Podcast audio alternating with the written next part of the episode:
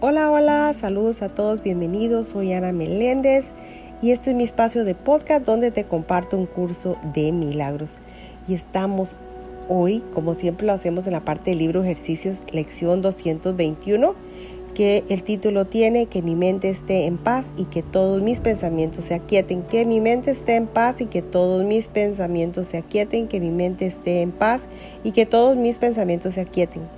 Padre, hoy vengo a ti en busca de la paz que solo tú puedes dar. Vengo en silencio y en la quietud de mi corazón, en lo más recóndito de mi mente. Espero y estoy a la escucha de tu voz.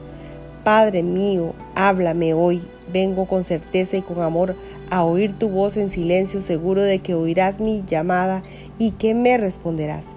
Y ahora guardamos silenciosamente.